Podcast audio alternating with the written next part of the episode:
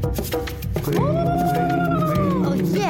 你 g r n 了吗你 g r n 了吗？大家好，我系赵经理。出变前你以出到头痛阴公，但系通常这种情况咧。出现在炎热的天气下的，你很快速这样子大量的摄取那些冰冷的食物哦，就会出现头痛的哈，而且是瞬间的刺痛、胀痛，还有跳痛那种啊，啊位置哦，主要是在额头中部、太阳穴附近啊、头顶部呢，或者是眼眶后面呢，有时候啊，甚至会去到流泪了、恶心了、呕吐等等的，是不是很严重嘞？s 个 c k 啫？我自己也是有试过，哇，那个头好像要爆炸了这样啊，这种头痛呢，常常在短时间。吃下冷饮后三十到六十秒内发作的，刚开始的症状呢可能是短暂的舌头上颚啊，还有头顶发麻，然后就开始头痛，他头痛呢就持续时间十秒呃到几分钟啊，看情况啦。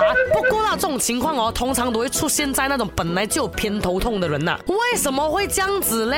大量冷饮进入温度相对高的这个口腔啊、舌头啊啊，还有这个口腔黏膜，造成强烈的刺激，它会让你的经脉哦被动性的扩张，然后血流冲。攻击扩张的这个动脉壁上面的啊痛觉神经啊，就会引起头痛了。